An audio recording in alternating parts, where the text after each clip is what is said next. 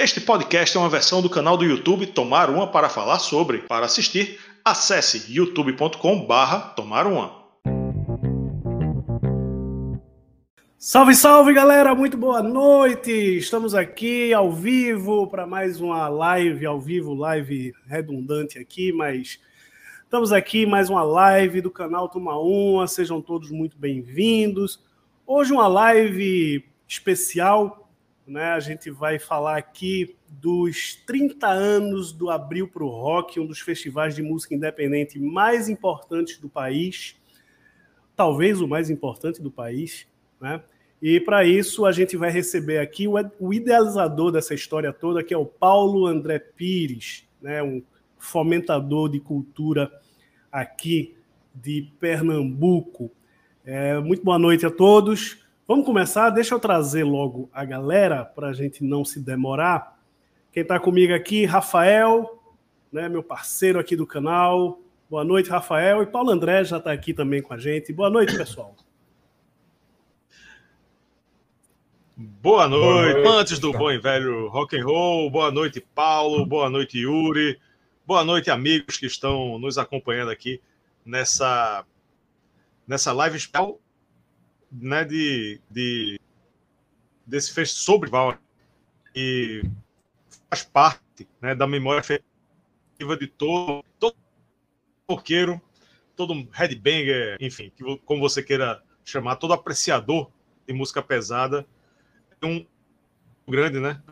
Qual é a história que eu abri é, trouxe aqui, né, para pro, os pernambucanos, para os recifenses em especial, e aqui sempre canal, né, Yuri? É, Rafael, Rafael, o, as Rafael, informações deixa eu te, e, deixa eu te interromper, e, Rafael, que você está cortando. Seu, seu áudio conexão. e sua imagem estão cortando, você está com a conexão bem ruizinha. É. Então a galera tá já chegando aí na live, já dando boa noite. Paulo André, enquanto, enquanto o Rafael resolve aí os problemas de conexão dele. Boa noite, Paulo André. Boa noite, galera. Massa. Obrigado pelo convite para trocar essa ideia. É isso. Paulo, a gente estava conversando antes de, de começar aqui a transmissão. Essa é a trigésima, esse é o trigésimo aniversário do Abril para o Rock, mas não é a trigésima edição, né? É a vigésima oitava. Mas vocês resolveram fazer essa, essa celebração, digamos assim, comemorando, né, lembrando essa data fechada. O festival começou lá em 93. Me conta como é que começou tudo isso, como é que como é que veio essa ideia, naqueles primórdios ali, no, no, no início da década de 90? Não existe festival sem cena musical, né? Tem que ter uma cena musical para que faça sentido ele acontecer. Porque senão, como eu já vi acontecer em outros lugares, basicamente você faz um festival acontecer com bandas de outros lugares ignorando a galera. E a gente já começou com as bandas da cidade. Doze bandas e o Maracatu Nação Pernambuco, né? Porque realmente naquela época a cultura popular não tinha ligação com a classe média, e o Maracatu Nação Pernambuco, apesar de não ser um Maracatu Nação raiz, ele tem um papel fundamental em puxar os jovens pernambucanos para valorizar essa música mais tradicional, né? E, por outro lado, é, a gente vivia ali nos anos 90, Yuri, na virada dos anos 80 para os 90, né? Eu tinha vivido na Bay Area, testemunhei a cena do thrash metal, do funk rock pesado, voltei para cá abrir uma loja de discos e o Brasil vivia uma situação que era o seguinte: era a primeira onda das bandas cover, né? Então tinha muita banda cover no início dos anos 90, cover do Ramones, cover do Iron Maiden, cover do Queen, por aí vai.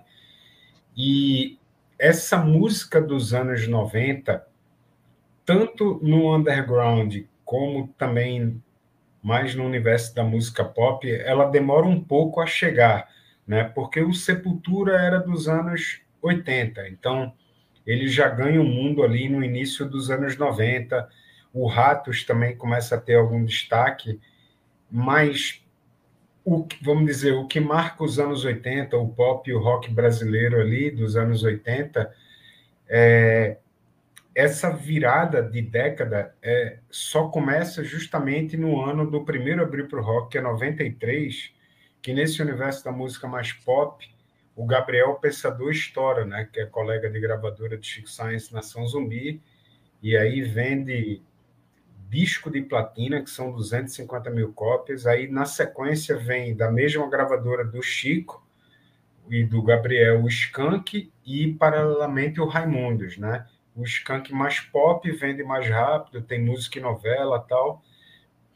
E o Raimundos é, começa a surfar nas ondas das rádios rock, sendo que as rádios rock não tocavam Chico Science Nação Zumbi. Então, era esse momento que a gente vivia, né? Era uma virada de década, mas a identidade da década ainda não tinha sido colocada nesse universo da música pop. No underground, sim, mas nesse momento né, do Sepultura se tornar um nome é, eu volto de São Francisco depois de três anos, em 89, e eu tenho a, as primeiras matérias do Sepultura nas revistas de metal americanas, né? Então, é, o underground ele era muito violento, assim. Eu estava lembrando esse final de semana passado que eu estava no Festival Casarão em Porto Velho, encontrei a galera do Ratos e a gente estava trocando ideia e eu lembrei de um show que eu vi deles no dia 7 de setembro de 91, no Circo Voador, dividindo a noite com Dorsal Atlântica, nesse feriadão. E o meu amigo do Rio ficou com medo de ficar no show, do clima tenso que era. E o gordo quebrou uma garrafa de bebida, de vodka, na cabeça de dois carecas que se aproximaram dele, do meu lado. Mas eu não estava vendo na hora, eu só ouvi o barulho da garrafa, né? Então, todos os programas das grandes TVs brasileiras, Globo Repórter da Globo, é, documento especial da TV Manchete, que nem existe mais, virou Rede TV, né?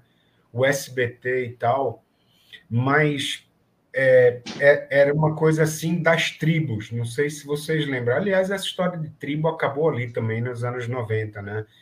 aí as tribos dos punks, dos metaleiros, dos góticos, dos skinheads e tal, e isso foi mostrado a exaustão na mídia nacional.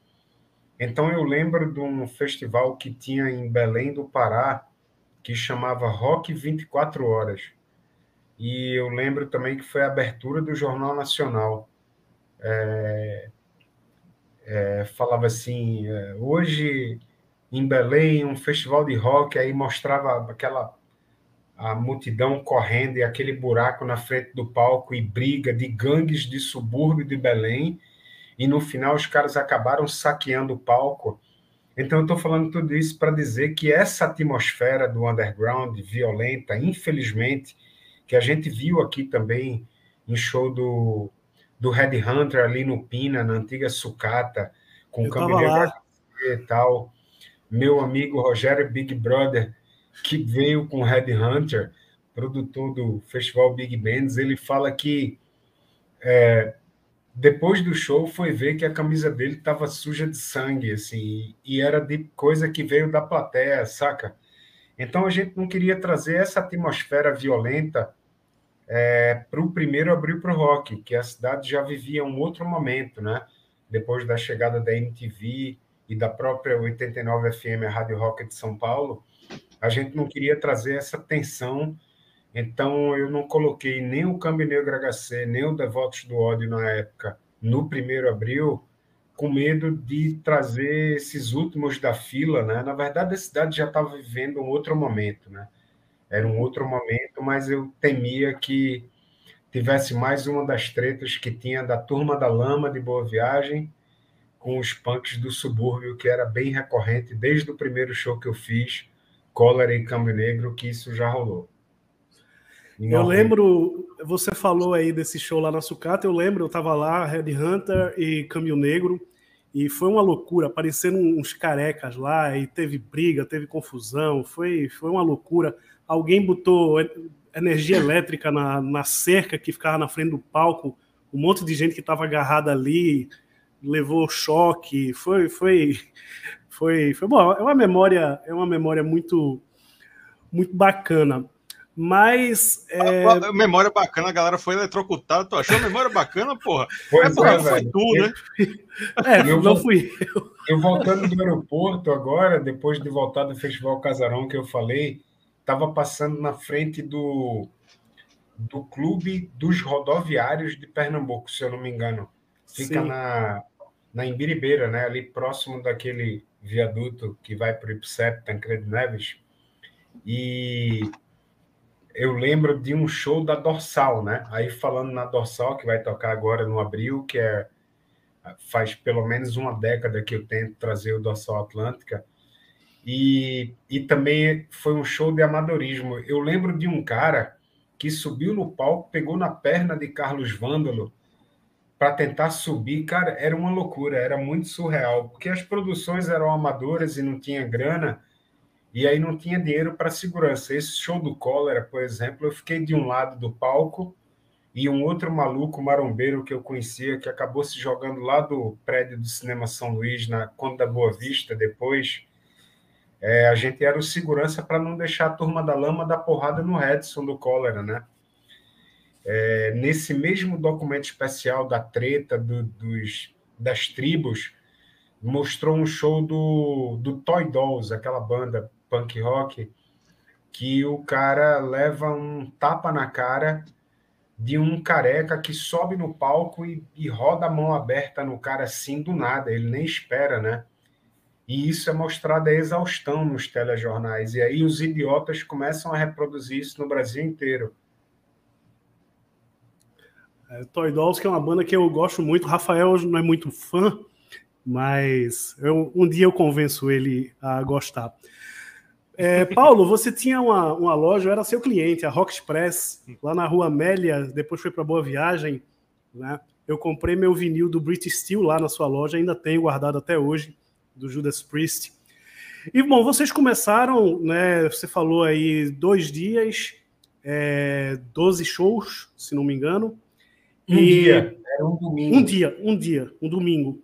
E o, o, a pegada do Abril pro Rock, como você falou, de, da cena local, a cena era muito grande aqui, né? A gente tinha todo esse, esse caldeirão aí do movimento Mangue que estava fervendo e ganhando o Brasil, né? O Abril pro Rock acabou sendo muito importante para essa identidade dessa cena daqui, do, daqui de Pernambuco, né? É, cara, o, o festival não existiria sem a cena, né? foi uma troca. O festival promovia a cena e a cena, por sua vez, dava consistência ao festival. Então, já a partir do segundo ano, a gente começou a ter a MTV vindo cobrir o festival. Então, a molecada que pegava MTV em casa praticamente se via na MTV, né? E a gente, desde a geração de Alceu Valença, Geraldo Azevedo, Lula Cortes, meu mestre, que a gente não tinha essa referência de se ver num protagonismo nacional. E aí, de repente, ali do Maluco Beleza, a galera se via na MTV, a MTV mostrava a gente para o Brasil inteiro. Isso começou a mexer com a gorizada, né? Então, já, como eu falei, como a cidade vivia um outro momento, a partir do segundo abrir para o rock, eu já chamei os devotos do ódio, né? Porque entre o primeiro e o segundo abril, eu apresentei o Devotos num outro festival que a gente fez embaixo da lona do circo, né? Porque o, o Abril para o Rock era no palco externo. Mas em julho, que era mês de férias, a gente fez três domingos no circo e a gente pegou o último domingo com o Mundo Livre SA e Chico Science Nação Zumbi, voltando de uma viagem para Belo Horizonte, São Paulo, já assediado pelas gravadoras. Então, não, mais uma vez, eu tinha receio de anunciar os Devotos do Ódio, e no dia do Chico, antes do show do Chico, eu combinei com os caras e apresentei para eles tocarem três ou quatro músicas ali, e foi amor à primeira vista de toda a cena Mangue Beat com os Devotos do Ódio ali, né?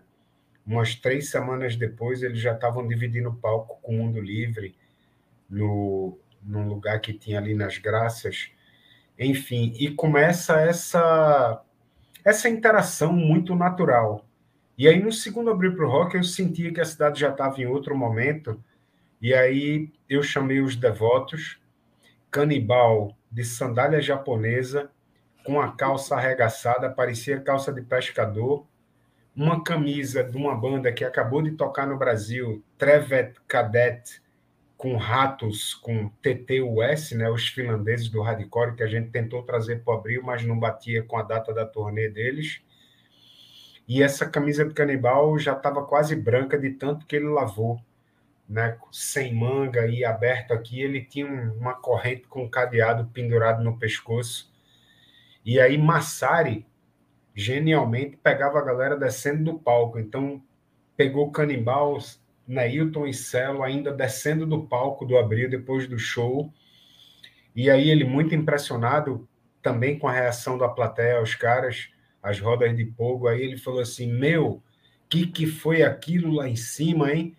E aí imagina, Canibal era a primeira vez que dava uma entrevista para TV, para MTV nacionalmente. Aí ele falou assim: meu irmão, lá em cima foi uma história, viu, velho?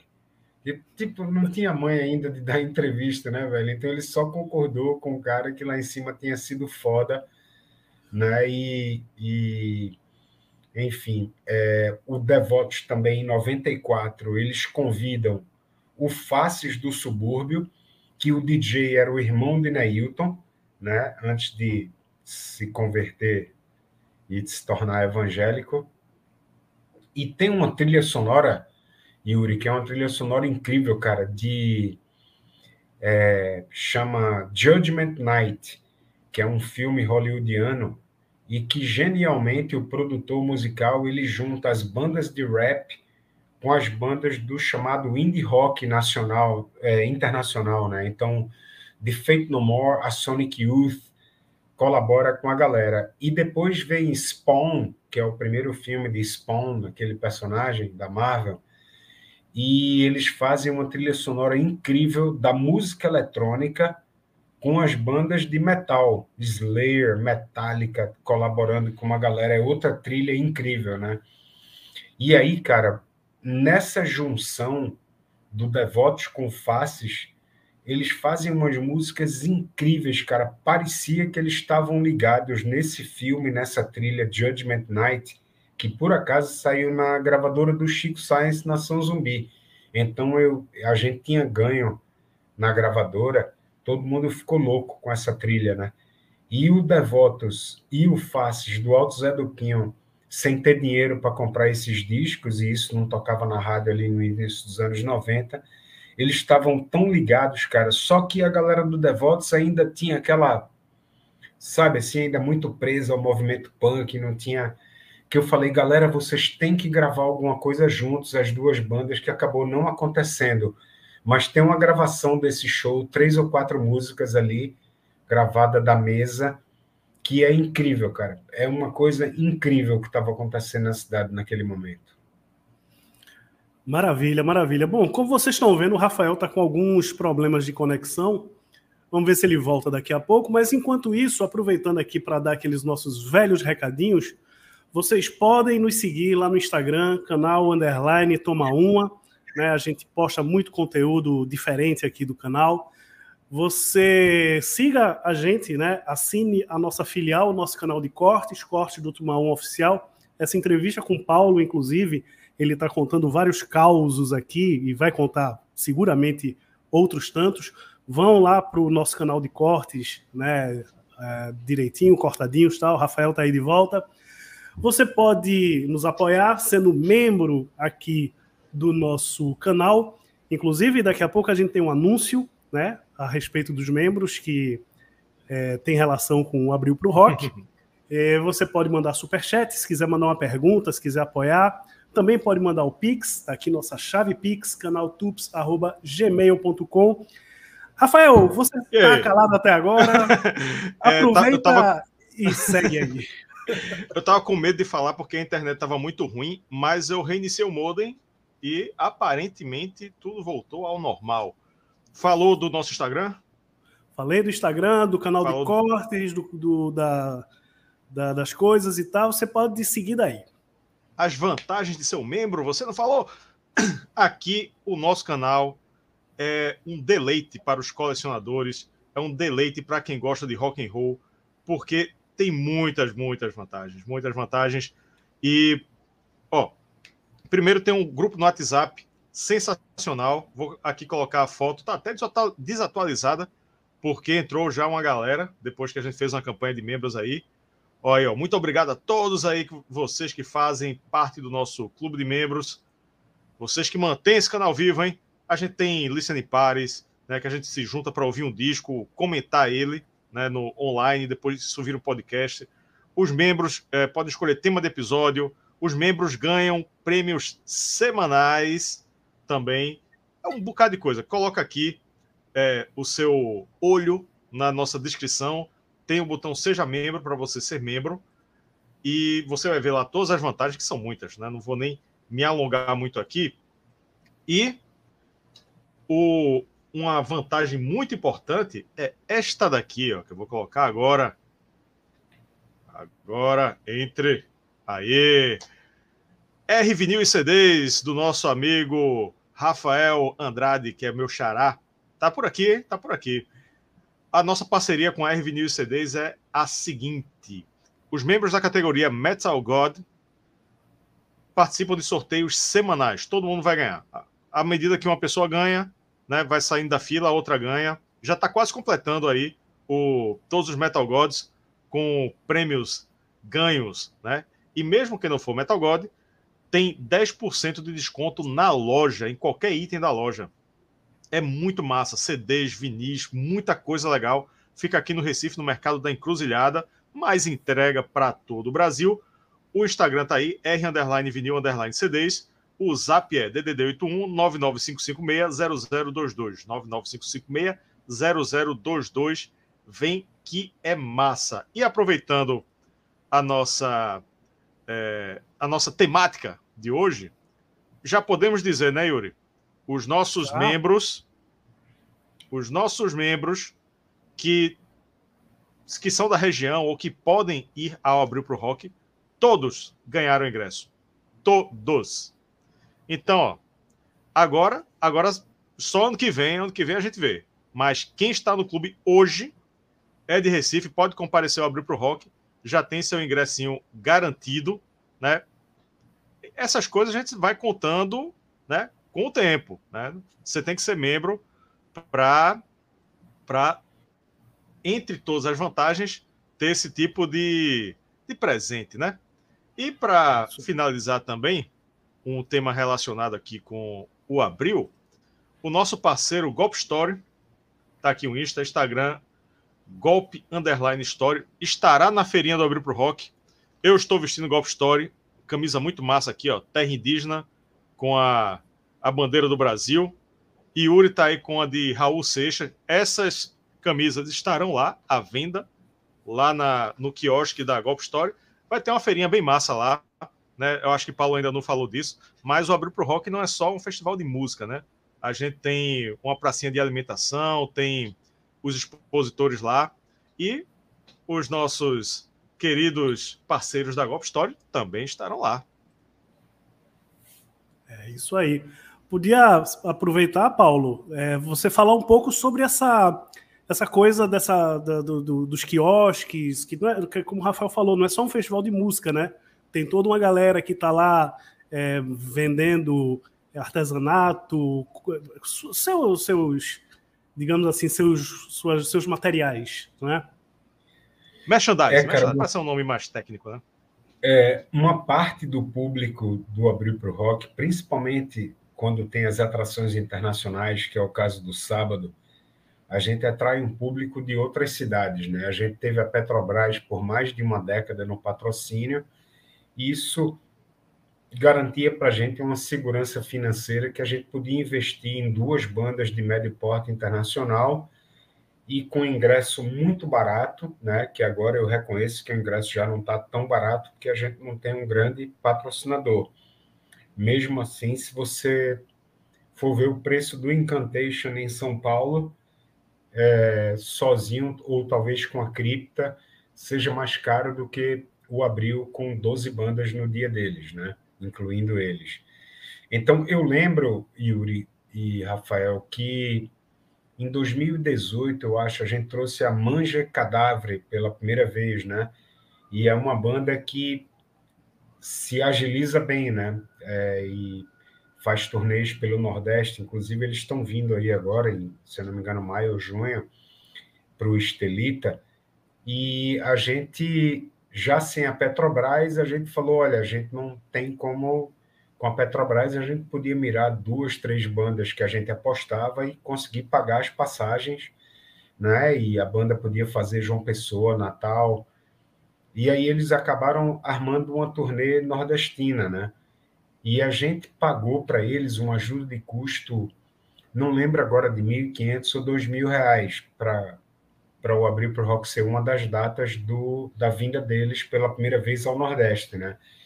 E aí a Nata, depois ela me chamou no, na mesinha deles, no stand deles, e eles tinham vendido de merchandising mais do dobro do que a gente tinha pago para eles de ajuda de custo.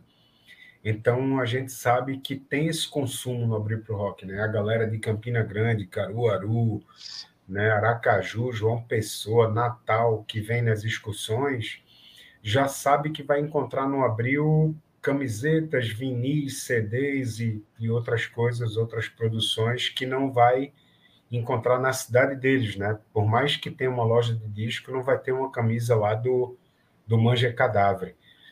Enfim, então a gente valoriza bastante isso e, e traz a galera para junto e a Gop Store é massa. É. E o, o legal do, desses merchandising também, né, Paulo, é que mesmo que tenha é, os sites, os perfis das bandas, né? Nem todo mundo está acostumado a, a, entrar nos perfis, às vezes nem conhece as bandas, né? Então você vê uh, o material de merchandising lá e conhece, ouve a banda e já quer comprar a camisa, né? Já quer comprar o, o CD, já quer comprar o boné, que seja, né? É, teve outro caso da, se eu não me engano, foi a Escrota, também que se deu muito bem no merchandising. Muita gente não conhecia a Escrota, como acontece né, no Abril pro Rock sempre. Né? Muita gente compra o ingresso sem conhecer as bandas, mas vai lá, curte e, pô, que banda massa. Aí vai lá, corre para comprar, né? Eu, eu, mesmo, eu mesmo fiz isso com a Nervosa e eu já conhecia a Nervosa. Eu gostei tanto do show da Nervosa que eu saí correndo. Não, tem que ter uma camisa dessa banda aqui. Aí corri para comprar a camisa da Nervosa. O cara tava fechando a caixa. Não, feche não. Feche não. Eu quero um. Aí peguei, né? Peguei... E essa interação, né, Gabriel? Essa é. interação é. de você poder conhecer a galera, tirar uma foto com eles, isso eu acho que faz as vendas duplicarem, né? Não é só uma coisa, é. uma relação ali de, de consumo. Você troca uma ideia com a banda, né? Você tira uma foto com eles e tal. Então, hoje, eu nem... Assim, claro, no mundo do, do metal, do punk, do hardcore, do stoner, isso já é bem comum, né? Mas na música, os artistas que antes eram inacessíveis, eles estão tendo que mudar, né? E ainda tem a galera que cobra dinheiro. Eu, eu vi uma foto do Kiss com a parede de acrílico, cara, pelo amor de Deus. Clássico. Né? Clássico. Isso já virou piada, né? E, e, a gente tem, tem grandes, grandes nomes aí que fazem questão de dizer, ó, a gente não cobra não, viu? Pode vir, né? Blaze Bailey, nosso querido Blaze Bailey, ex-Iron Maiden, que está aí se recuperando de um infarto, ele faz questão de receber todo mundo sem cobrar nada, né? E, e ainda sobre o, o merchandising, também tem a questão do frete, né? Não tem frete. Então você Isso. tem todas essas bandas que você paga o, o valor. Essa, só para concluir o exemplo da Nervosa, esse, a camisa da Nervosa eu comprei mais barato na feirinha do Abril do que o valor que tinha lá no site deles. Que era pois aquele é. valor mais o frete. Lá na, na feirinha estava menos. Então, sugiro né, fortemente que, né, como eu vou fazer, como muita gente vai fazer, que quem curte material de banda, quem curte as bandas, separe uma verba, né, para consumir aquele material que é a melhor oportunidade, né? Você, do, melhor do que você ir no site, você está vendo o produto, você está provando, enfim, não tem um frete, né? É isso aí. aí sempre... É isso aí. O Blaze Bailey tocou em 2011 no Abril, que eu acho que foi o último no pavilhão. Uhum. Isso. O é um Rodrigo tranquilo, simpático. Sim, sim, é. nós inclusive já entrevistamos ele aqui no canal. Rodrigo Tete está reforçando aí, ó. Eu indico para quem puder sempre comprar merchan das bandas, principalmente underground. É, Paulo, chegou uma pergunta aqui do Alexandre Souza. Galera, quem quiser mandar pergunta para Paulo André, pode usar o chat aí, que a gente vai colocando na tela. Yuri pergunta ao Paulo se os organizadores de evento ainda estão sentindo reflexos da pandemia ou se já voltou à normalidade da época pré-pandêmica. Teve, você estava me falando, estava falando para a gente antes de começar a transmissão, que inclusive em 2020 não houve abril para o rock, né? Por conta desse cenário. E aí, que é que você tem a dizer para o Alexandre? Então, alguém perguntou mais cedo do Decide também, né? Essas bandas gringas, elas se planejam com muita antecedência. A galera já não é mais nenhum jovem e se planeja, tem família, né? Tem sua vida paralela. Alguns, inclusive, têm empregos paralelos para pagar as contas, porque a música só não dá conta. Então, o Decide não casou com, com o Abril, né? Tava tudo certo, a gente com as passagens internacionais emitidas Inclusive, isso gerou um prejuízo grande para a gente, porque a devolução nunca é o mesmo valor, apesar da pandemia. E aí, claro que afeta, porque afeta patrocínio, né? afeta essa questão da mudança do governo, tanto na, na esfera federal como estadual, e a gente nunca deu um passo maior do que a perna, né? Assim, eu poderia dizer que a gente ensaiou um passo maior do que a perna quando a gente trouxe o Motorhead, que por azar o Iron Maiden veio pouco antes, e a gente tomou a decisão de nunca mais investir tanta grana numa só banda, né? Como foi o caso do Motorhead. Mas é isso, é o mercado do jeito que ele é, né? Assim, eu inclusive essa semana agora é, eu notei que até em São Paulo, uma cidade que, além da grandiosidade de São Paulo, a gente sabe que o interior de São Paulo também tem um poder aquisitivo muito grande, sem falar na proximidade com outras grandes cidades. Então a gente teve o Monsters of Rock só com bandas clássicas, a menos clássica e a menos é, a mais jovem, digamos assim, era a Symphony X, né? E aí uma semana depois o Summer Breeze e, e aí eu lembro que assim que passou o Monsters of Rock, o Summer Breeze lançou uma promoção online é, de, sei lá, para uma área lá, se comprava um ingresso, ganhava um outro. Que é isso, a gente está numa profunda crise financeira e eu lamento muito que a gente não possa baratear o custo do Abril para o Rock, mas é isso. Se a gente tivesse um, um patrocinador apresenta, como era a Petrobras, mas, honestamente, quando a gente tinha a Petrobras, que o festival chegou a custar 700 mil reais, a Petrobras dava um terço do dinheiro para a gente. E o outro terço dos outros patrocinadores e o outro terço de cada ingresso e cerveja vendida, né? Hoje a gente precisa muito mais do que um terço para pagar as contas, mas a gente tem uma parceria incrível com a Pitu, que é um patrocinador privado daqui, que está fazendo nossa décima latinha, e que a gente também não tira o pé do chão. Então, o dólar explodiu né, com, com essa situação brasileira aí nos últimos anos, e não é hora de trazer grandes bandas, né? Inclusive, eu achava que talvez o, o não sei, até me iludi, galera, em algum momento que é, eu não fui no, no Guns N' Roses da Arena, eu não estava aqui em Recife, eu tinha ido no Classic Hall e aquele show do Classic Hall que eu acho que Axel era o único membro original, né, com Buckethead é, na formação, mas eu vi o Talvez Guns Dizzy, né? Talvez Dizzy Reed, eu acho que tava. Mas é, enfim. É, eu vi o Guns abrindo a turnê do Seventh Son of a Seventh Son do Iron Maiden em Mountain View, na Califórnia, com a formação original. Eu prefiro guardar a memória daqueles shows dos caras, né? Mas eu também, né, que eu achava, porque Manaus teve um braço do Monstro Scorpions e Kiss, né? A gente já viu Scorpions mas, poxa, eu queria tanto grande produtor é, trouxesse o Kiss para Arena como trouxeram o Guns N' Roses, né?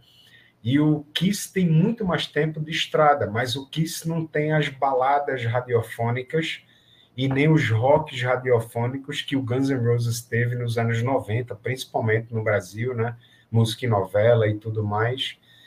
É, e eu não sei também como é que foi o resultado financeiro do Guns N' Roses na arena, mas por um momento eu achei que a gente podia enfrentar essa concorrência, que teria sido de boa, né? Porque quem vai né, para o Abril para o Rock ou para o Kiss e que vai no Abril não vai deixar de ir no Abril porque foi no Kiss, né?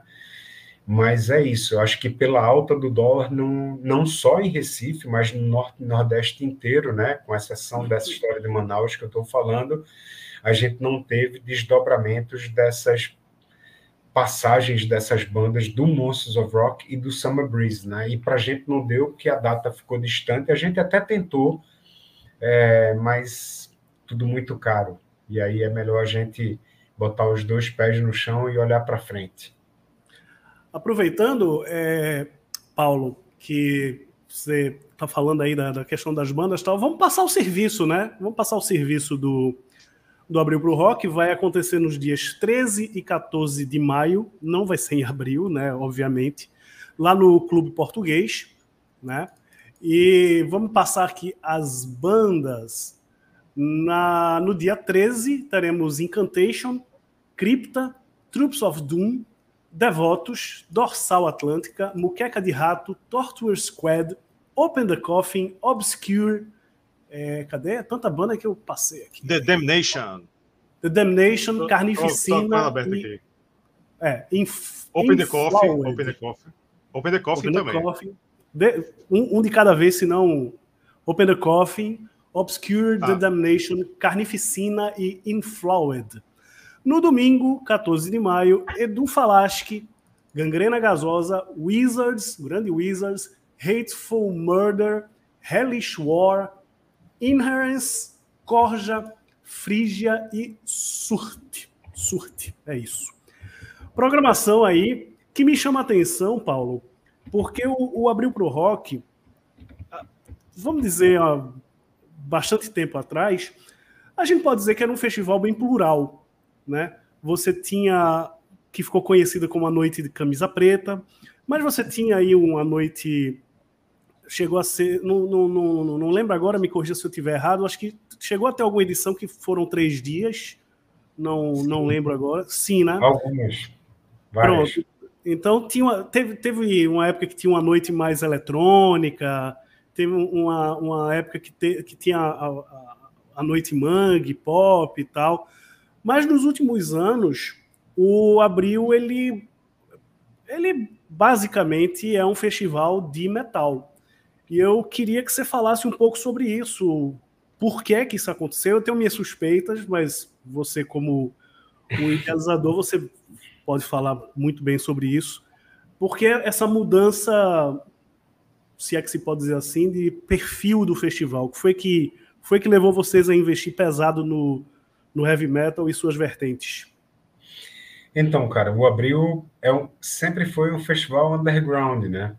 Em uhum. alguns momentos ali dos anos 90, fazia sentido a gente trazer algumas coisas do mainstream. Quando a gente teve patrocinadores, a gente conseguiu trazer um placebo da vida, uma banda que sozinho a gente não conseguiria trazer sem a Claro, né? Mas tem a questão local. Cada cidade, cada festival tem sua peculiaridade local e é, o nosso carnaval, nas duas últimas décadas, foi transformado num grande festival. Eu diria, eu tenho uma capa de um, se eu não me engano, um caderno seu, caderno Viver do Diário ou do Comércio. Eu acho que é do caderno C, que é uma capa com o prefeito João da Costa. É uma entrevista de página inteira. E a manchete dessa capa é uma frase dele que ele diz que o Carnaval do Recife é o maior festival de música do país. Aí eu só corrigiria para uma coisa, para também não ser injusto com o Rock in Rio da vida, que dura mais de uma semana, com o Lola Palusa hoje e tal. Mas o Carnaval do Recife é o maior festival de música do país aberto ao público. Isso sim. A gente não tem nada parecido no país desse tamanho de dimensões continentais. A quantidade de palco, a quantidade de atrações, e que é, eu lembro que antes da pandemia eu sempre tiro uma onda com isso, né, cara? Que essa herança multicultural, o J Quest tinha tocado dois anos consecutivos no Marco Zero, que muita gente que me segue não é da cidade, eu sempre boto Marco Zero, palco principal do carnaval do Recife, a terra do frevo e do maracatu. Yuri, conheci seu pai, maestro de frevo, troquei muita ideia com ele ali na rádio universitária. Então a gente puxa muito por essa questão da identidade, né? E aí eu tirei uma onda antes de lançarem a programação do carnaval que ia ser uma falta de absurdo muito grande se não tivesse J Quest pelo terceiro ano consecutivo. Então, obviamente, esse formato afetou a gente nessas noites pop, porque afinal de contas esse público mangue ele nunca foi tão grande na cidade quanto era o axé, quanto era o pagode, quanto era mastruz com leite ali nos anos 90. Os mais jovens têm essa falsa impressão de que nos anos 90 as coisas eram gigantes e tal, e não eram, né? Então, é isso. A gente, em algum momento, teve um skunk, um paralamas, uma coisa, quando fazia sentido ter. De um tempo para cá, surgiram outros festivais que cumprem esse papel melhor que a gente. E a gente nunca foi tanto do business. Então, hoje, o que a gente chama do midstream, né? que nem é banda nova e nem é também do mainstream sertanejo, funk, e seja lá qual gênero for, MPB, mas a gente está falando de atrações, né? Eu faço parte de um grupo de festivais nacionalmente ali, e a gente troca essa ideia e agora está tendo uma reclamação muito grande porque esse midstream, não, assim, vai de Pablo Vittar, Baiana System, vai de Duda Beat, a Jonga, passando por né, tantas outras atrações aí é, surgidas de no máximo 5, 6 anos para cá para um grande público, a gente está falando de atrações que variam de 100 a 250 mil reais de cachê. Então, a gente está completamente fora disso. Né? Então, além do, dos shows abertos ao público no carnaval, você ainda tem aquelas festas privadas do carnaval, da galera que não se mistura no show aberto ao público. Enfim, então, na, voltando ao assunto ali, quando a gente tinha a Petrobras, desde 2006, então a gente tinha grana para viabilizar duas atrações internacionais, né? Sei lá, Bad Brains e New York Dolls, DRI com Misfits, Obituary, é, com Cataclysm, enfim, tudo isso que aconteceu nos últimos anos. E a gente começou a atrair uma galera das outras cidades mais fortemente, principalmente pelo preço do ingresso, né? Porque não ficava o custo final tão caro. E a gente sabe que uma boa parte dessa galera que vem não é uma galera que tem grana para pagar uma pousada ou um hotel em Recife, é um bate e volta. Né? Depois do show, a galera volta para sua respectiva cidade. Então a gente resolveu. E eu acho, Yuri e Rafael, que também é o que faz a gente continuar o festival até hoje, né? Eu falei isso para o Cid recentemente. É essa movimentação, né? Eu considero que o Abril para o Rock é um grande encontro do underground nordestino anual, né? Que a galera sai de várias cidades, de banda, produtores e acaba se encontrando, né? Meu amigo que eu falei mais cedo, Rogério Big Brother, que faz o Big Bands e que está fazendo agora umas noites de metal no Big Bands, ele vem para abrir para o rock. Então, é, a gente circula esse mercado e também consegue introduzir no Norte e Nordeste bandas que nunca tinham vindo né? Então, é, a banda de Jairo, Troops of Doom, esse ano, né? Eu estava me dando conta também é, que o Muqueca de Rato, que é uma lenda do hardcore brasileiro, é, a primeira vez que veio tem 20 anos, foi em 2003 no Abril Pro Rock, né? Agora a gente está em 2023 e os caras estão firme e forte. O Mozini tem um selo que lança muita coisa bacana. Então é uma cadeia produtiva no underground e com essa história também de pandemia, eu acho que o underground se fortaleceu muito nessa questão da venda de merchandising, a comunicação facilitou a circulação, né? Tem uma banda chamada Jacal da Bahia, quem não conhece, siga. E eu cruzei eles agora no final do ano passado no festival Suíça Baiana, assim como a gente chama Garanhões, né, da Suíça pernambucana, ou Gravatá, porque faz um friozinho, é Vitória da Conquista, que tem o festival Suíça Baiana. E eu vi o Jacal lá e eles conseguem fazer uma turnê pelo, a gente chama nosso país Pernambuco, no país Bahia deles também, que é muito maior que Pernambuco territorialmente falando, os caras conseguem tocar em muitas cidades.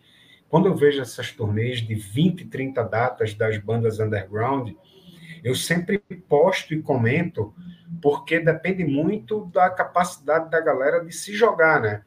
É, quando é uma galera muito jovem, eu digo, galera, é, vende o carro, entra a banda num carro e sai rodando, aí faz 300 conto aqui hoje, 500 amanhã, aí ganha 2 mil de um festival, vende um merchan, abastece o carro e por aí vai. Nos livros que eu li do Underground, inclusive do Mozini, com o conjunto Merda, que é um projeto paralelo dele, fazendo turnê pela, pelo Uruguai e Argentina. Né? Eu vi também é, a turnê dos Ossos Quebrados, que juntou leptospirose, que eu estou com a camisa, com o Muqueca, e teve um engavetamento na, na rodovia lá da Alemanha, estava muito perto da Romênia, de onde eles estavam indo, e o Mozini fala, cara, se a gente não tivesse na Alemanha, talvez a gente nunca tivesse se curado da, das fraturas nos ossos, porque na Romênia, um país mais pobre, talvez não tivesse as especialidades. Então, é essa história de você, como eu fiz muito, se jogar na estrada para você desenvolver. E antes de mais nada, você entender o seu tamanho e onde você cabe, né? O Rogério Big Brother, citando ele mais uma vez, meu amigo de Salvador, ele conta umas histórias engraçadas. Ele conta uma história de uma banda de rock de Salvador que pede para tocar no festival dele, mas os caras nunca foram lá. Aí o cara falou: pô, mas tu já veio? Não, a gente nunca veio, mas a gente quer tocar. Porra, brother, chega aí, dá uma olhada no público, vê se, né, se é tua galera, para depois tu querer tocar, né? Então os caras não fazem nenhum dever de casa e já quer cair de paraquedas numa cena, isso não rola. É isso. Vamos dar uma passadinha nos comentários, Rafael? Sim, o... estou ansioso para você ler Cássio Marcelo mais uma Uric Lins perguntando aqui, Paulo, começa de que horas? Cara, vai começar cedo, como o abril, né? 17 horas abrem os portões e 17h30 começam os shows sem parar, indo de um palco para o outro, né? Então é isso, a gente serão sim dois palcos, porque não tem como ter essa quantidade de bandas sem dois palcos. Só no domingo, que tem três bandas a menos por se tratar de um domingo, que a gente vai ter uma mudança muito breve de palco, mas nada que deixe a peteca cair. Então, eu que voltei de um festival agora, que tinha dois palcos, eu sempre digo: se você vai ter pelo menos seis bandas num palco é complicado porque você tem um tempo de troca, né? E é horrível você estar tá num festival de música e de repente para a música e uma banda resolve passar a bateria no meio, né? Então o festival tem que ter uma dinâmica que mantenha o público ali, né? Se você não gosta daquela banda, sai para tomar uma cerveja. Então a gente abre o portão cedo, né? Tem a galera que vem das outras cidades e já vai direto para o lugar do show. Então quando a gente abre as portas, já tem uma galera para entrar independentemente de ter 50 ou 300 pessoas para ver a primeira banda, é, a gente tem que, que começar a brincadeira. Chegou o superchat aqui, nosso velho conhecido Cássio Marcelo, meu fã número um. Oi, meninos, boa noite. Yuri, meu carequinha lindo. Rafael, vai rolar listas? Duas perguntas. Um dia vai, um dia volta, um dia volta. Um dia volta. Duas perguntas. É verdade que o Pato Fu tocou no Abril pro Rock? E a segunda pergunta, você sentem falta do Mangue, do Mangue Beat, no Mangue Beat representado? Cara, o Patofu tocou pela primeira vez em Recife no terceiro Abril pro Rock. E aí voltou em 97 com Virna Lise, que era o mesmo produtor. Voltou em 2015 com Pete e Deus no Classic Hall. É... E a segunda pergunta qual foi? Se a gente sente falta do Mangue Beat representado no festival. Então, seria muito óbvio fazer uma noite Mangue Beat nos 30 anos, né? Só que 30 anos passaram, galera, e o carnaval teve agora um monte de banda, um monte de homenagem, e o Mangue Beat está muito bem representado pelo Devotos, né? Que é uma banda que tem aí essa trajetória que eu falei no começo do palco, tem uma ligação muito forte com o festival, eu trabalhei com eles e viajei com eles, o Devotos tocou, que ainda era Devotos do Ódio, no primeiro show do Soulfly no Brasil, eu levei eles para tocar em São Paulo, no ginásio da Portuguesa, com claustrofobia, que eram uns guris de 14, 15 anos na época, e Animal, Animal né, que é A.N.I. que é uma banda da Argentina que o Max tinha produzido. Então, essas três bandas abriram e eu estava lembrando desse final de semana em Porto Velho com a galera do Ratos, que quando acabou os shows, aí a gente pegou uma van mais para o centro de São Paulo, né? A gente se bancando para tocar. E aí era uma besta, e a besta você sentava nos bancos um de frente para o outro, né? E o vocalista, depois do show do animal, a fim de fumar uma coisinha, aí sentou bem de frente para Canibal. Imagina, Canibal, Rastafari. Aí o cara vira para Canibal e fala assim: ele fala alguma coisa em espanhol e fala assim, ei, man, tem uma coisinha assim, tipo, aí o canibal fala, não, meu irmão, fumo não. Aí ele fala, ah, cara, ah, tipo, vai negar, meu irmão? Aí eu tava do lado e falei, não, cara, ele não fuma não. Aí, ah, você também, cara, né? Tipo aquele clichê do Rasta que fuma maconha, que não é o caso de canibal, né? Aí tava lembrando dessas, desses encontros aí. Outro superchat aqui do Cássio Marcelo. Obrigado, Cássio. 5,50. É, mais um superchat pela presença do convidado, de Paulo André, que me lembra uma mistura de Paulo Leminski com Phil Collins. Olha só. Vida longa a todos vocês. Já tinham lhe dito que você parece uma mistura de Paulo Leminski com Phil Não, Collins? Não, meu irmão. Quando eu tinha um cabelo grande, eu era parecido com Paulo Ricardo. Agora, o filho de Paulo Leminski que era o cantor da banda de hard rock carioca X-Rated, que nunca tocou no Abril, acho que nunca tocou em Recife também, né? O X-Rated. Ele cantou no Abril para o Rock como vocalista de Robertinho do Recife, no último Abril para o Rock do Classic Hall, que foi a é, 16 edição, não, não, aliás, foi a 26 edição, se eu não me engano. Mais comentário aqui da galera. Isaac. Boa noite, Vitória de Santo Antão na live. Metal abraço. Você falou, Paulo, no Jacal, a galera falando aqui, o André Fichina, Jacal é foda. Jacal é foda. Vemerson Martins, Jacal muito fora, hardcore crossover. Estará na eu... programação do Abrir pro Rock em um futuro próximo. É, eu, já, eu, já fiz um, eu já fiz um vídeo aqui com o Jacal, comprei uma camisa, o cara é muito atuante. Muito Deixa eu legal. dar uma pausa para ir no banheiro aqui e já volto. Vai lá, vai lá. Enquanto isso, enquanto isso a gente pode aproveitar, Rafael, para passar novamente nossos recadinhos aqui, ó. A gente falou no começo da live, mas a gente pode mandar aqui de novo. Deixa eu tirar o Paulo aqui rapidinho. Você pode é, seguir a gente. A internet está oscilando de novo. Você pode seguir a gente aqui no Instagram, canal Underline Toma Uma. Siga a gente também no Cortes do Tuma 1 Oficial, nossa filial no YouTube. Essa live com Paulo André, ela vai toda cortadinha, né? Ele está contando aí várias histórias, a gente vai colocar tudo lá. Se inscreva no canal, apoie esse trabalho que a gente faz aí. Cinco anos já, comemoramos aí, semana passada, inclusive, com o sorteio do vinil do Metallica, né? O 72 Seasons.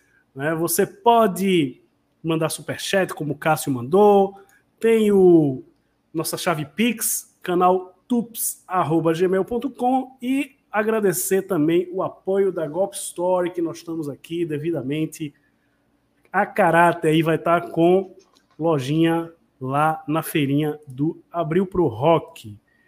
Enquanto Paulo André é não aí, volta, é enquanto Paulo André não volta, Deixa eu dar uma olhada nas perguntas aqui da galera, o que, é que o pessoal está dizendo aqui nos comentários. Ah, Paulo André voltou. Então deixa eu adicionar Paulo voltou. André de novo aqui.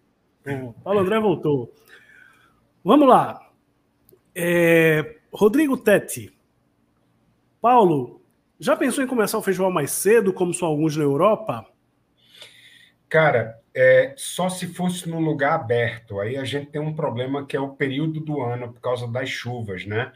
Então, se a gente tivesse esse lugar aberto e que o som não incomodasse a vizinhança, né? Eu queria muito fazer o Abrir para o Rock no bairro do Recife. Mas quando eu pensei em, assim, a gente não, não tem a grana para montar uma estrutura de palco como se monta no Parador e coisa do tipo mas eu soube que na outra parte ali do porto, perto do terminal de, de passageiros, já não pode mais fazer show lá. Então a gente, o máximo que a gente consegue é, é 5 da tarde abrir o portão e 5 e meia, né? Mas eu sei, na Europa a diferença é o seguinte, meu irmão, lá são os festivais de verão, eu já participei de vários, quando eles têm calor e sol, sem risco de chuva na maioria dos lugares, né? Então, eles vão com pouca roupa, que é o que eles chamam de open air, céu aberto, no calor e tal. Infelizmente, aqui a gente ainda não tem essa cultura de festivais que começam duas horas da tarde. Claro que eu preferia acabar uma hora da manhã do que duas e meia, três horas, né? Também a gente não amanhece o dia no Abrir para o Rock há muitos e muitos anos, que eu quero que a galera vá mais cedo para casa e na boa. O é Gustavo, Gustavo Alves, o livro do Paulo André é sensacional. Espero um dia conseguir uma folga de serviço. E eu abri para o rock, moro em São Paulo, abraços. O é, Paulo Peterson diz aqui: ó, eu sempre tive uma curiosidade em relação aos vídeos filmados durante as edições. Porque nunca foi lançado nada nesse formato ao longo dos anos, estilo aquela Hard and Heavy que soltava VHS e tal. E aí? Então, cara, porque aí tem uma coisa de direito autoral que envolve a editora, tudo, né? E a gente filmava não de uma forma profissional, porque a gente não tinha grana para pagar uma produtora profissional para filmar tudo de todo mundo, né? Tudo é custo. Aí de vez em quando aparecem uns vídeos assim, mas é, o Abril para o Rock começou numa época também que muita banda não permitia filmar e fotografar. Eu lembro o primeiro show do Sepultura em 99 é, os caras foram atrás de alguém na plateia que estava filmando, enfim, tinha toda uma, uma proteção. Isso hoje em dia, hein? Hoje em dia é uma piada, né, cara? Hoje em dia a galera quer mais é que você filme e poste para dar visibilidade para eles, porque é uma geração que né, está acostumada a ver tudo ali com, com acessibilidade total ao conteúdo. É. O Newton Alves pergunta, Paulo, se tem alguma chance de trazer o Glória em 2024. Claro, de depende muito, né? Se os caras vêm para uma turnê, é mais difícil trazer os caras só para o Recife. Mas às vezes a galera entra em contato com antecedência dentro de um rolê, né? Pelo pelo Nordeste, é, aí é que a gente consegue viabilizar. E o Rodrigo Tete pergunta se você já pensou em fazer um documentário sobre o Abril para o Rock. Então, esse ano a gente vai estar gravando um documentário lá da trigésima edição. Inclusive, eu vou estar buscando alguns personagens que eu sei que já vão no Abril para o Rock há pelo menos duas décadas para contar algumas histórias. E se alguém tiver aí com história para contar, procure a gente lá. Eu queria muito ter grana para pegar a galera que vem de outras cidades, principalmente, né? Nesse rolê. É, tinha uma coisa que eu sempre achava engraçado, que era a excursão de Aracaju, né? É longe pra caramba, são oito horas de viagem. Eu fui no final do ano passado lançar meu livro em Aracaju de busão. Aí tem assim, excursão abriu para o Rock Aracaju, tal, vinho grátis. Eu digo, caralho, a pessoa vinha oito horas num busão, tomando vinho, já chega aqui. eu não ia beber não para não perder o show das bandas que eu queria ver, né, cara? Deixava para beber só no lugar. Mas essas histórias, né? Tem um, um cara, que me foge o nome dele agora, que ele é de Patos, na Paraíba, que ele tem um Infernos Bar, que é um bar underground numa cidade que deve ter né, um, um porte um pouco menor do que Garanhuns e Caruaru, que, mas é uma grande cidade da Paraíba, Patos, e todo ano ele posta é, durante o dia na porta do bar, onde ele reúne a galera dele para sair para abrir para o rock. Oito, dez pessoas que saem juntas de Patos na Paraíba para assistir. Cara, esse movimento eu acho incrível, né? Porque no Brasil a gente não tem tanto isso, a não ser, como eu falei mais cedo, assim, os grandes shows que vão para São Paulo, né? Mas é, é uma movimentação que é o que faz a gente continuar, né? Eu tive recentemente no Cangaço Rock, em Serra Talhada, né? Que é a terra de Lampião, onde tem o Museu do Cangaço, e o Devotes tocou, plugins, é, e é um movimento incrível, porque você tem uma galera que sai das cidades ali da região, do Pajeú, para assistir, porque no máximo uma vez por ano eles têm uma banda do Porto do Devotos tocando em Serra Talhada, né? Então, cara, o underground é um fenômeno, fenômeno mundial, porque a gente vê isso também em outros lugares do mundo, né? Como a galera do underground é movida, né, de longe. E agora eu tive no Festival Casarão em Porto Velho, eu estava dizendo para Vinícius, o brother, ele levou o Rato de Porão, é, levou outras bandas que eu não vou me lembrar agora, mas deu dizendo para ele para ele tentar mirar uma banda gringa de pequeno médio porte para atrair gente da região, né? Que vai sair de longe ali para ver, porque a região norte também não tem essa oferta tão grande dessa movimentação. Mas ainda bem, cara, é, falando do Abril e 30 anos, assim, o underground evoluiu muito na nossa região, bastante, assim, né? É, a gente, no início ali da década de 90, quase sempre os shows underground eram roubada tal, mas desde o Morbid Angel, do Creator, que a gente conseguiu ter um som bom, uma estrutura boa, né, que não comprometia, a gente estava falando mais cedo das roubadas que eram os shows, mas não dessas bandas grandes, né? Então, quando o abril vem, a gente já traz um padrão assim de, de, de dinâmica de festival, né? Eu viajei muito com Chico Science na São Zumbi, com Cascabulho, com DJ Dolores por grandes festivais do mundo, Glastonbury na Inglaterra, Roskilde na Dinamarca, entre outros, e a gente tenta trazer para cá uma dinâmica. Eu sempre me coloco no lugar do público, né? Se eu fosse público, eu queria que tivesse uma dinâmica, eu quero que a cerveja esteja gelada, num preço honesto e que né, eu não pego uma fila para comprar a ficha e outra fila para pegar a cerveja. Então a gente está sempre se colocando no lugar do público para fazer as coisas acontecerem da melhor maneira, honrar os patrocinadores, e esse corre que é o ano inteiro, né? Nossa equipe é pequena, minha irmã e sócia Sonali, Gabi, Alcides, que é produtor também e curador junto comigo, uma galera. É, o cara do extintor, Alcides está falando aí que, que foi no show do Ratos, né? Que foi o último no pavilhão do centro de convenções.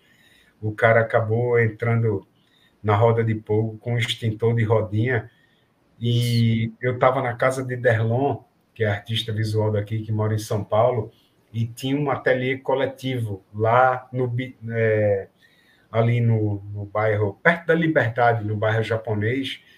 E aí ele, ele conheceu um hold do Ratos e ele falou assim: Porra, cara, eu conheci um cara que falou aqui, aí mandou o áudio dele para mim, dizendo: Mano, eu tava no Abrir pro Rock, de repente o maluco pegou o extintor na roda de fogo e virou um nevoeiro e tal. Uhum. Coisas que acontecem, né, velho? Que a gente não pôde controlar ali na hora, controlou depois, mas acaba virando um folclore. Ainda bem que uhum. ninguém passou mal, que eu acho que era um extintor de pó, né? Pó, o pó anti-incêndio, e que acabou ficando só o nevoeiro e a história para contar. É, é Alcides, esse... de, deixa eu só fa falar uma Vai. coisinha aqui, Rafael. Alcides Burn, que Paulo André falou, que é curador, produtor tal. Alcides já teve aqui no, no canal e em breve, estava falando com ele hoje, inclusive, ontem e hoje, em breve vai estar aqui de volta. Alcides que, além de, de ter banda e tal, Alcides é um cara que ele hoje trabalha, é capista, né, de bandas do mundo inteiro, né, bandas de metal é um dos caras mais ativos aí. E, porra, Nervosa foi a capa é da autoria dele. O Toxic, grande Toxic lá de trás também, capa dele. Um monte de banda aí, tipo, todo quase todo dia ele posta lá no Facebook, ah, capa nova aí que eu tô fazendo para tal banda. Em breve Alcides vai estar aqui de novo no canal. Fala, Rafael. Isso, ele, ele veio lá atrás, quando a gente fazia presencial, né? A gente tudo na mesma mesa, né? É. Lá no lá atrás, no começo do canal, foi, foi massa, foi massa. Mas vamos fazer outra. E Paulo tava falando do, de, de se colocar lembro, no lugar do público. Eu né? assisti né? alguns episódios e era com cervejinha e tudo. É, eu assisti exatamente. alguns episódios com cervejinha e tal. muito bom, muito bom. Agora, agora tá melhor. Antes, antes era mais underground. Né? Hoje, a gente, hoje a gente tá mais mainstream, né, Yuri? Somos um pouco, um pouco mainstream. O Paulo tá falando do, do, de se colocar no lugar do público, né? E eu acho isso importante porque a gente vê, né, que parece que, que tem produção, né, que não não vê, nunca foi para um abril para o rock, parece, né? Porque é, é, um, é uma pena, assim, a gente a gente vê eventos aqui em Recife e que, pô, você não, você não tem uma condição de, de ir num banheiro decente, uma condição de comprar um, sua bebida, sua cerveja, tem cinco, seis bandas no palco só, demora, dá problema, banda cancelada. E, pô, é uma coisa que dá uma enfraquecida, né? E, e pô, você vê o, o que Paulo tá fazendo aí há 30 anos, né? E eu acho que tá faltando isso um pouco, né? Era bom que. É, espero, né? Que isso aconteça. Que além do Abril pro Rock, outras, outros produtores, outros festivais tenham discernimento, né? Porque, porra, a gente, a gente sabe que é, o fã ele de rock, de, de música pesada, ele quer quer curtir um evento, às vezes não tem o, o dinheiro, aí se esforça, paga, aí para chegar, ter raiva, tá ligado? Ter, não, não ter uma, uma estrutura decente, às vezes um, um banheiro, pô, um banheiro limpo às vezes não tem.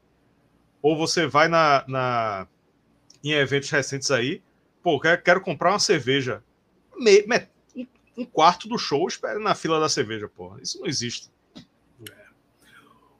Exato, exato. Fica aqui o... a minha indignação. Walter Lee Mendes, eu como fã da Dorsal Atlântica e nunca ter visto a banda ao vivo, já havia perguntado a Paulo André sobre a banda tocar no APR, abrir para o rock. E agora esse sonho se, se realiza. Só o abriu para o rock para proporcionar isso. Paulo, é, eu imagino que você não vai me responder, mas se você, sei lá, se você puder, sei lá, quando você puxa assim da memória, Teve alguma edição do Abril para o Rock ao longo desses 30 anos que você lembra dela assim, pô, essa, essa foi a mais, a mais marcante, tudo deu certo? Teve algum show assim que você guarda com carinho, que você, porra, é, era meu sonho ter trazido essa banda, ter feito esse, ter botado essa galera para tocar no Abril e conseguir, deu certo?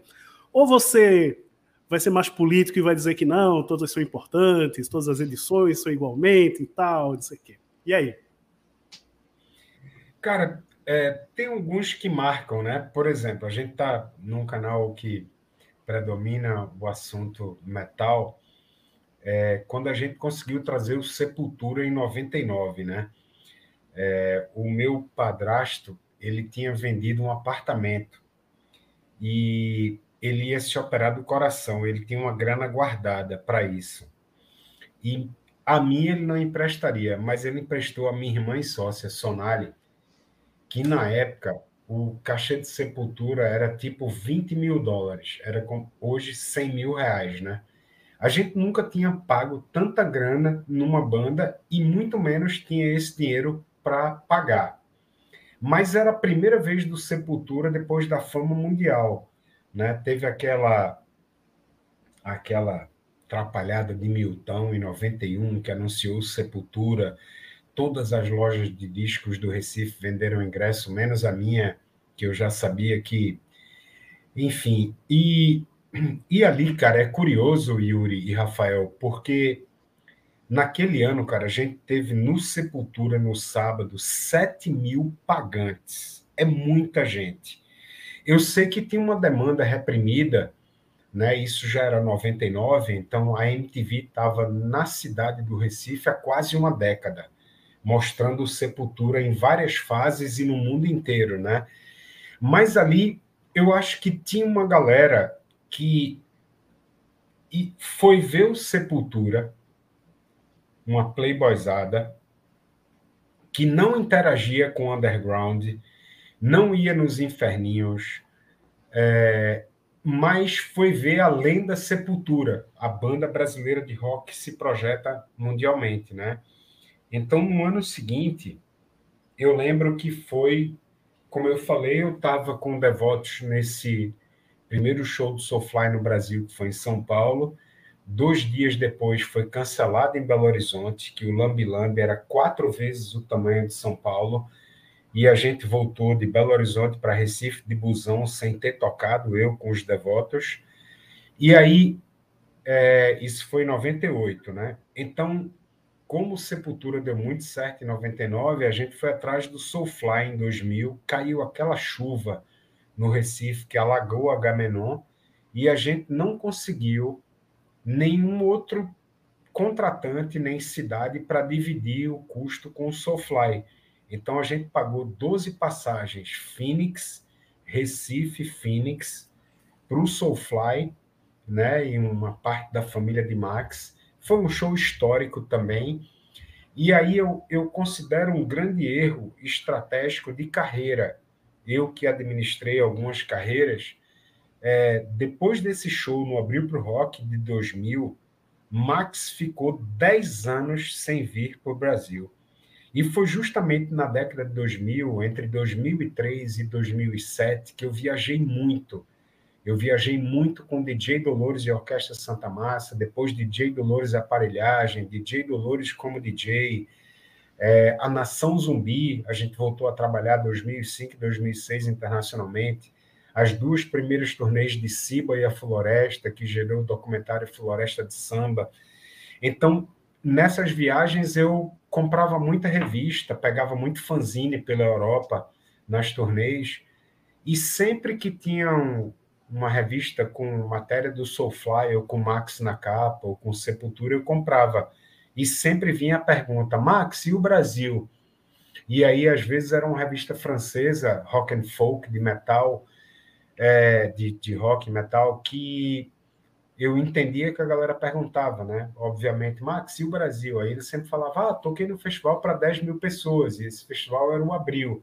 Mas para os gringos até é difícil falar abril. Então ele nunca falava o nome abril para o rock, mas falava que tinha tocado no festival, né? E só 10 anos depois, a partir de 2010, é que Max começa a vir com o Cavaleira Conspiracy e com o Soulfly, então, eu acho que esses 10 anos, e era justamente o auge dos festivais independentes, quando a Petrobras, além de patrocinar o Abril pro Rock, tinha um edital de festivais independentes e patrocinava outros festivais independentes pelo Brasil, né?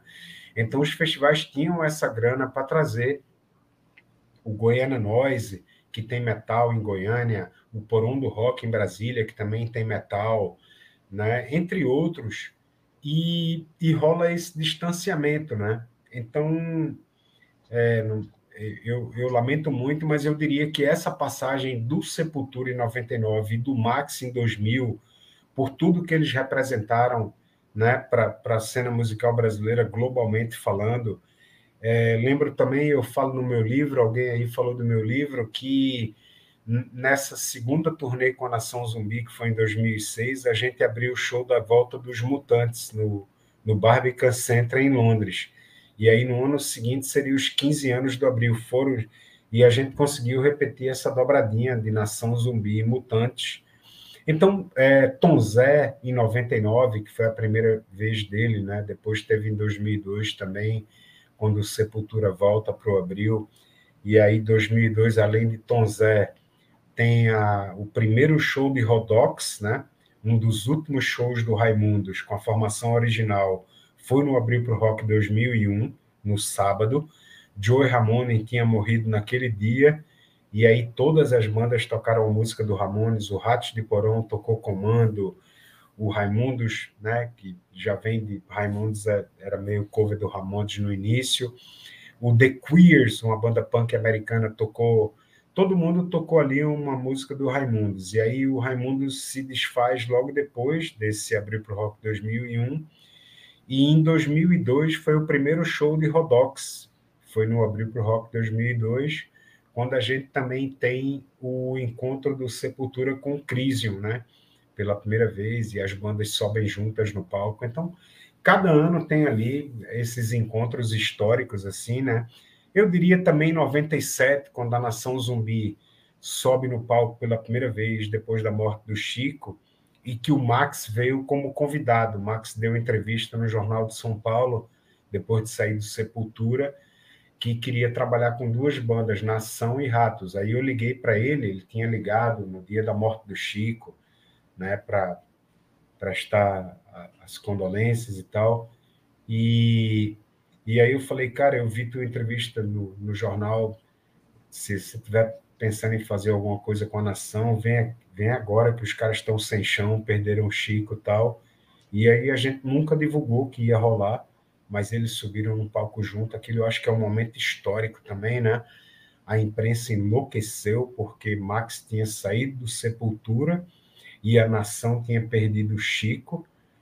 Claro que não daria liga, porque a nação não era tão pesada quanto o Max, mas o Lúcio acabou gravando o primeiro disco do Soulfly no estúdio, né? não topou aí com ele. Então, essas ligações da cena pernambucana né, com a cena brasileira e a cena internacional é que eu acho que dão uma certa densidade à história do festival, né? esses momentos marcantes. A gente não vive de passado, e aí a gente vive do hoje.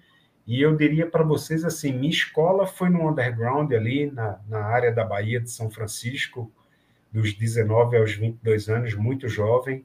Eu conheci, entrevistei a galera do Violence, do Forbidden, né, do Fake No More, do Mordred. Fiquei amigo do Paul Bostaff, que depois foi batera do Slayer.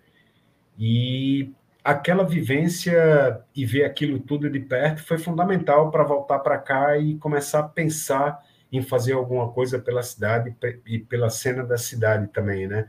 Inclusive, aproveito para dizer que a nona edição da exposição do Abril para o Rock esse ano vai ser com as melhores fotos que eu tirei ali entre 88 e 89 na Bahia de São Francisco, alguns cartazes também para mostrar como essa cena do hard rock farofa, do hard rock farofa mais underground, não estou falando uhum. do Poison, Cinderella, Motley Crue, né? Uhum. Bon Jovi e tal, ela toca junto com o thrash metal ali na Bahia de São Francisco e também paralelamente o, o funk rock pesado do Primus, do Fake No More, do Mordred, né? Todo mundo divide o mesmo palco e a mesma cena.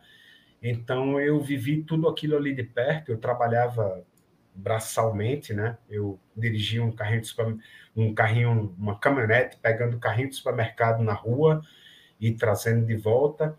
Isso durante o dia, à noite eu entregava pizza e deixei de ver muitos shows porque eram shows incríveis, mas eram no dia do jogo ou do time de beisebol americano ou do time de futebol americano, que era o San Francisco Giants de beisebol e o 49ers de futebol americano, que eu não podia perder a gorjeta daquela noite, né? Botava um boné do time e geralmente juntavam a galera, como no Brasil se, se junta para assistir filme de, de futebol, é, jogo de futebol, e aí eu já chegava perguntando como é que estava o jogo. Então, viver aquilo tudo e voltar para cá, né? Eu lembro quando os devotos do Odd chegaram no primeiro mês de funcionamento da minha loja, levando um cartaz de um show que era um protesto anticapitalista com o Papai Noel enforcado, e os caras entraram na minha loja e souberam que tinha aberto uma loja ali e tal. Meu irmão, a gente é do Devotos do Ódio, do Alto Zé do Pinho, dá para divulgar o show aí e tal.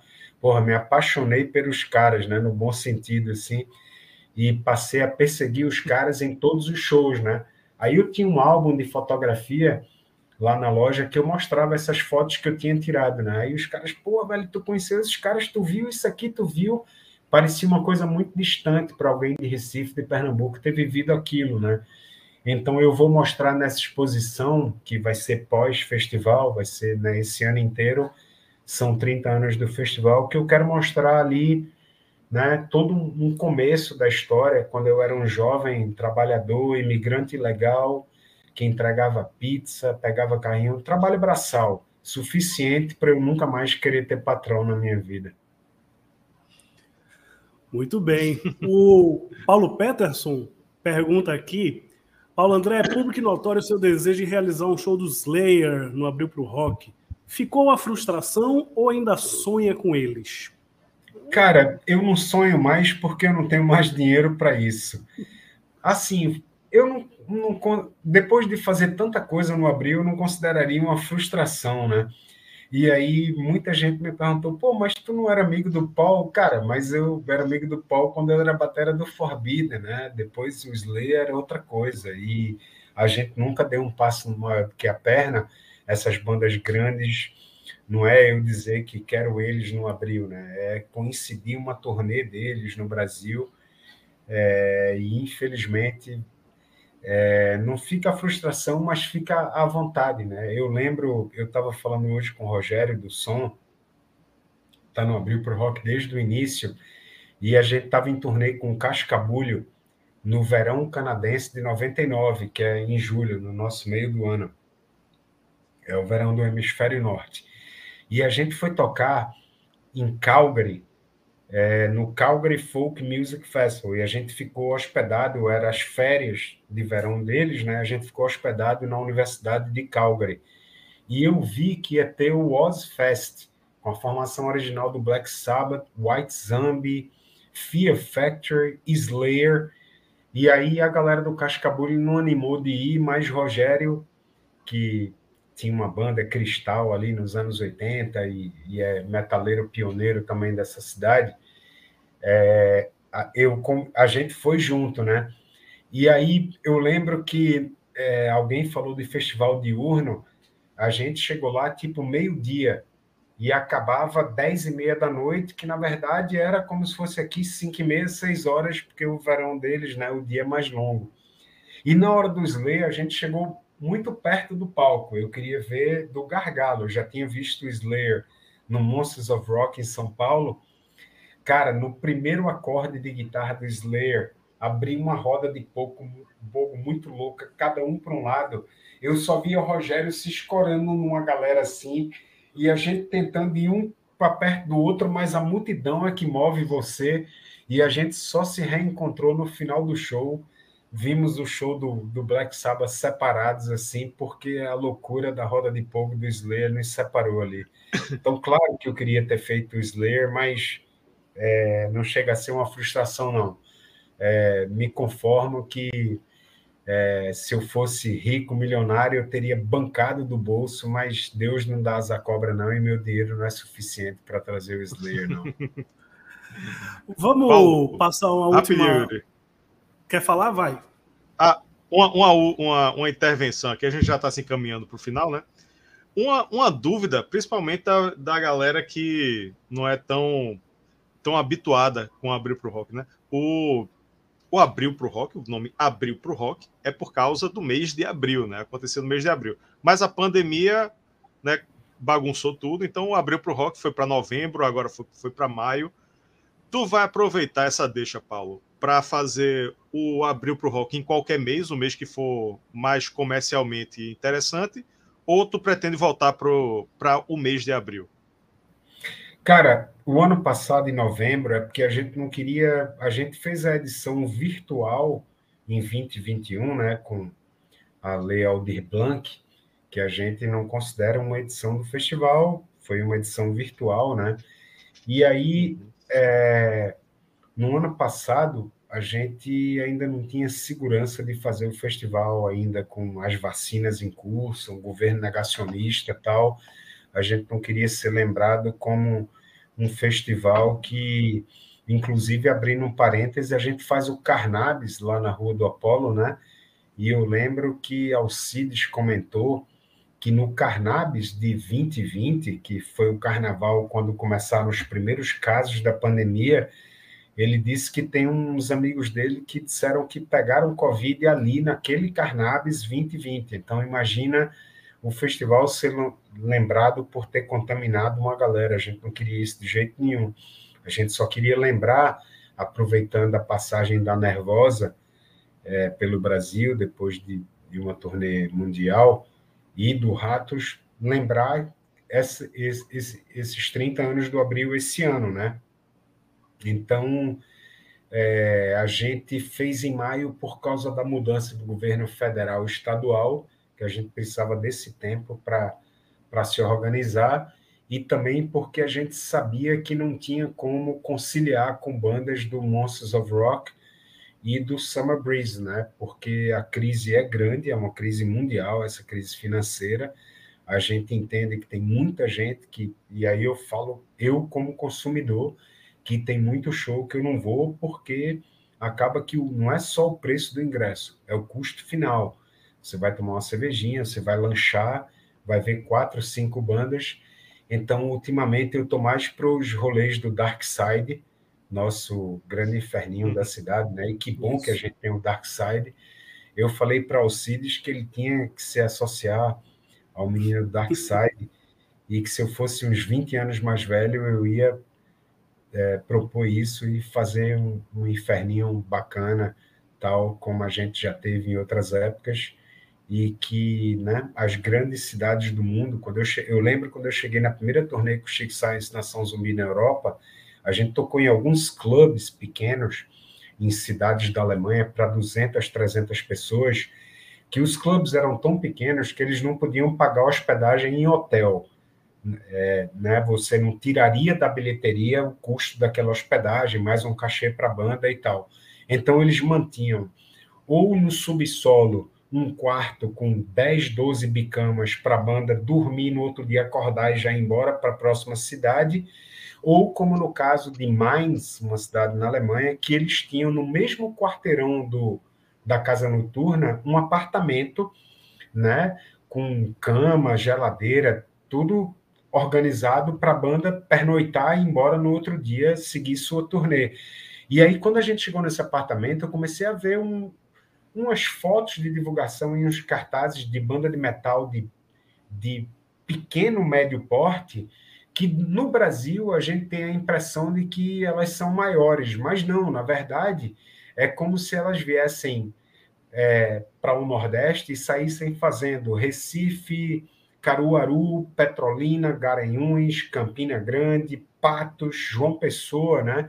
Então, cada cidade dessa de 100, 200 mil habitantes, é, você toca num bar que tem um esquema para você dormir, uma refeição, no outro dia você já parte para a próxima cidade. E, infelizmente, a gente não tem essa dinâmica no Brasil, né? Como eles têm, principalmente no Canadá, Estados Unidos e Europa, que é esse circuito dos clubes dos inferninhos que é tão importante, né? Eu confesso que hoje eu prefiro muito mais um show no Dark Side do que um festival com não sei quantas mil pessoas e com todos os problemas, Rafael, que você citou mais cedo de ir no banheiro e a cerveja e tal. É, eu deixo de ir em muitos eventos por já não ter paciência de ter passado isso tantas vezes na minha vida e prefiro ficar em casa vendo no YouTube com a cerveja gelada. É. E abril, bem... abril volta para abril? Cara, eu acho que sim, volta para abril para manter essa tradição. Maio foi só um detalhe, mas como está tudo muito doido com essa pandemia, então abril para o Rock em Maio também conta um pouco da história.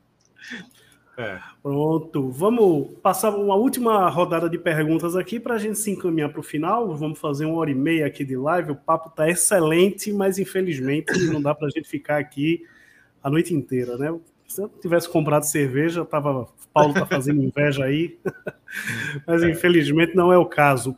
O Rodrigo Tete pergunta, Paulo, se teria condições de trazer o Baroness Cara, isso tem que perguntar para o Alcides, que é o nosso assessor aí. É, eu sou muito. É, estávamos no ano passado no Setembro Negro.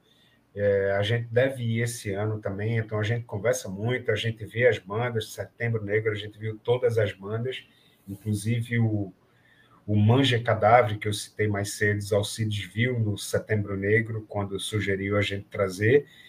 É, o Open the Coffin, que vai tocar no abril de Natal, também vai estar no Setembro Negro desse ano. É, eu reencontrei o cara do Violence no, no Setembro Negro, dei o livro para ele, né? E tem uma foto que era, eu não lembro de quem era o show, acho que era um show do MOD, Method of Destruction, do Billy Milano. e era uma cena, né? Como a cena de Recife, que as pessoas acabam se encontrando ali. E tava o Sean, vocalista do Violence, e o Mark, vocalista do Death Angel, ali pelo bar. Aí eu cheguei e falei, pô, vocês podiam se juntar para eu tirar uma foto? E eu acho que essa é uma das fotos da exposição. E eu junto os dois e tiro uma, uma foto, né? Isso é em 88.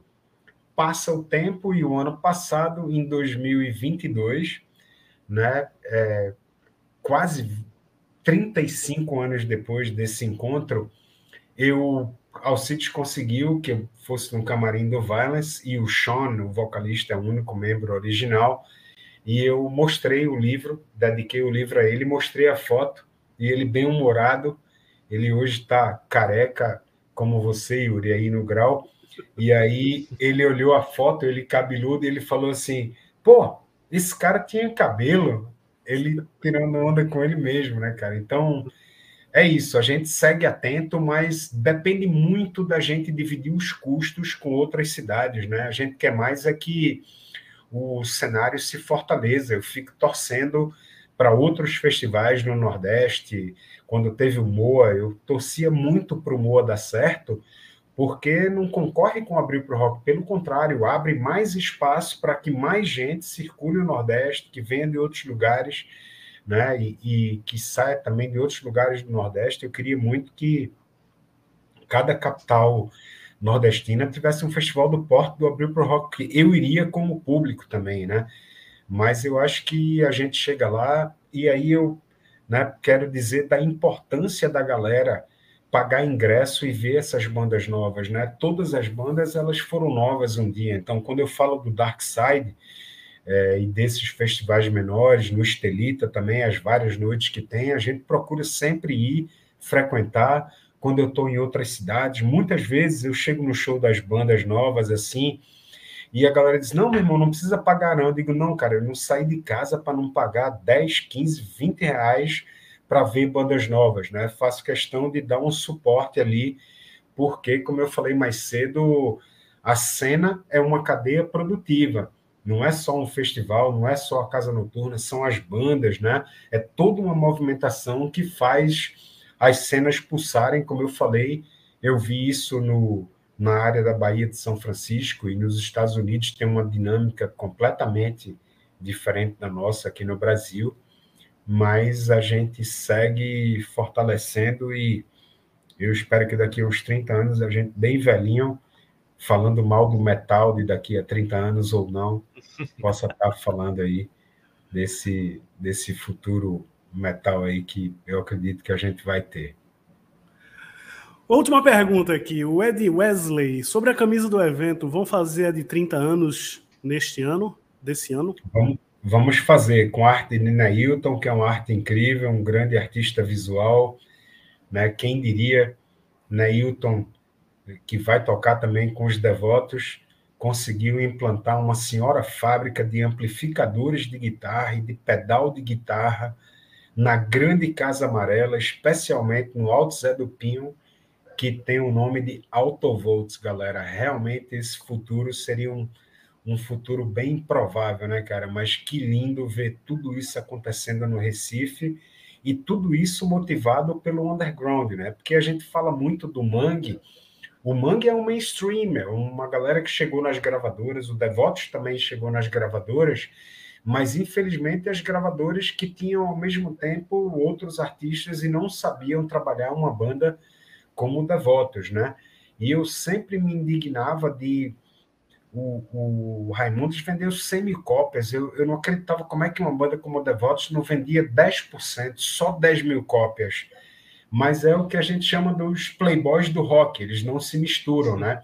Eles saem de casa para o bar da moda para ver um tributo ao Pearl Jam, um tributo ao Los Hermanos, um tributo a sei lá quem, mas eles não vão ver as bandas do underground, eles não vão no Inferninho, eles não acompanham a cena como se morassem em Londres ou Nova York. E aí, para honrá-los, né, os bares fazem jus a eles, achando que é Londres e Nova York, e a gente tem uns lugares como Rock and Ribs, ou Downtown Pier, ou Matrix Pub, né? E aí me desculpem, eu morei, eu falo a pronúncia original, que é uma palavra em inglês, a gente tem que pronunciar em inglês, ironizando, mas eu prefiro mesmo é, os inferninhos do mal no bom sentido. Do mal no bom sentido. Concordo, concordo. Isso é exatamente isso. É exatamente isso. A minha grande crítica, Paulo, a, a esse surto de covers, tributos, que você falou mais cedo que teve uma primeira onda tal. Acho que provavelmente já estamos na terceira. Você já tem os covers profissionais que fazem turnê e tal. Tipo, cara, se você não apoiar o underground, você não vai surgir banda, não vai ter festival, você vai ficar eternamente indo para um bar, ver uma banda, fazer um cover de uma banda que não existe mais, ou tipo, saca? Para mim é um grande contrassenso, até porque eu fiz, faço parte, a gente aqui, né, Rafael, a gente divulga o underground, a gente traz as bandas, a gente tem entrevista, o pessoal do Cão apareceu aqui, tem entrevista com o Cão aqui no canal. É de né, Tantas é outras bandas. Exato. Então, o cão é está tá na lista aí do Abrir pro Rock no futuro próximo. Eu uso a camisa do cão rosa que eles me deram com o maior orgulho. E eu concordo com você, Yuri e Rafael. Eu agradeço a oportunidade, cara, mas eu fico muito, muito feliz que hoje o metal brasileiro, né? A gente está falando de hoje, dessa década de 2020. São duas bandas de mulheres que estão nos representando muito bem né? Eu, como colecionador, não consegui comprar, pedi para um amigo meu americano, mas ele estava viajando na época. É, a Nervosa foi capa da Decibel, né? Decibel em inglês, Decibel Magazine americana. Isso é um marco né, para o metal brasileiro ter uma banda feminina capa da revista de rock pesado mais importante hoje do, do mercado norte-americano a Cripta, que fez uma turnê extensa com Morbid Angel, né, que inclusive passaram por aquele perrengue ali no, no, no Furacão.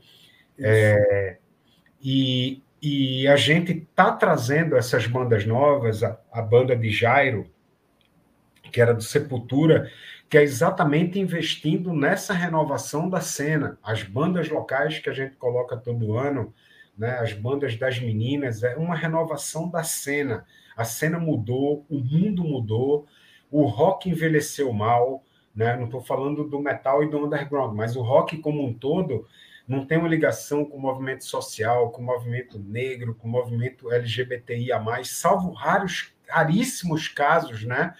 E o underground não, eu acho que o underground sim acompanha os movimentos sociais, acompanha essas mudanças, e a gente fica muito feliz de ver né, tanto headliners, como você citou ali, da Noite dos 30 anos, como esse ano, que está fazendo uma turnê junto com Incantation pelo Brasil, a cripta e salve as mulheres do underground que cada vez mais tenham mais bandas com as mulheres do underground, porque é isso aí, demorou a tê-las dominando essa, esse nosso universo aí.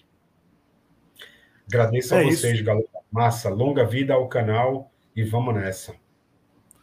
Beleza, Valeu. Paulo. Agradecendo aí a presença ilustre do Paulo André. Pessoal, 13 e 14 de maio, lá no Clube Português. Vamos lá, todo mundo prestigiar o Abril pro Rock. Paulo, boa noite. Rafael, Obrigado, boa noite, galera. Valeu. Obrigadão, Boa noite. Tchau, até a próxima.